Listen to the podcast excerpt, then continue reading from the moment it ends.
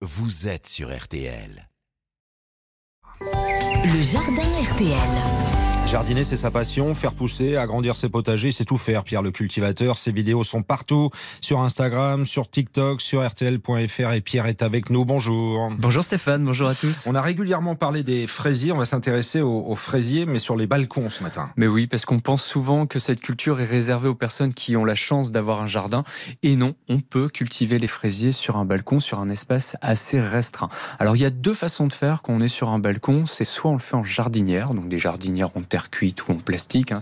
Et ensuite, il y a des tours à fraisier. Donc, c'est des structures qui vont monter verticales, qui peuvent être en plastique aussi ou en terre cuite. Et on va pouvoir planter plusieurs plants de fraisier sur la hauteur. Et donc, on a une production qui est plus importante sur un espace un peu plus petit. Fin septembre jusqu'à la fin octobre, c'est le bon moment pour planter les fraisiers sur son balcon ou en pleine terre. Ça va vous permettre directement d'avoir des récoltes au printemps prochain. Alors que si on attend le printemps prochain pour planter les fraisiers, on n'aura pas de récolte, ou en tout cas elles seront trop petites, on aura des petites fraises, et il faudra attendre un an à avoir des récoltes. Donc voilà, si vous êtes fan et vous avez envie de manger des fraises, c'est le moment de les planter. Alors si on a une jardinière par exemple, on fait comment? Alors si vous avez une jardinière, déjà il faut une jardinière avec des trous de drainage dans le fond. Donc c'est des trous hein, pour que l'excès d'eau s'évacue.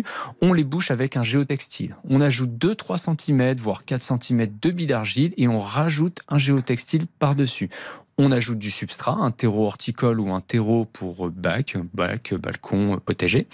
On met ça au-dessus, du géotextile pour éviter que les billes d'argile ne remontent quand on va travailler le substrat. On baigne les mottes de nos plantes fraisiers qu'on a achetées en jardinerie pendant 15-20 minutes. Mmh. Et ensuite, on les plante dans notre jardinière en les espaçant de 30 cm si possible. On paille avec de, du paillage de lin ou du paillage de chanvre. On peut acheter des sacs en jardinerie, des feuilles mortes si vous voulez aller en ramasser en bas de votre jardin de l'immeuble.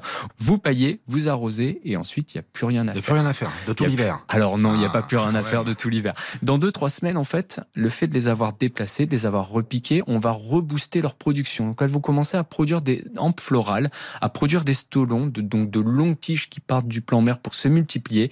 Et là, il faut absolument prendre votre sécateur, votre ciseau de jardinage et tout couper. Si vous laissez les fleurs commencer à se polliniser et à produire un fruit, de toute façon, vous n'allez pas pouvoir avoir de fraises cet hiver.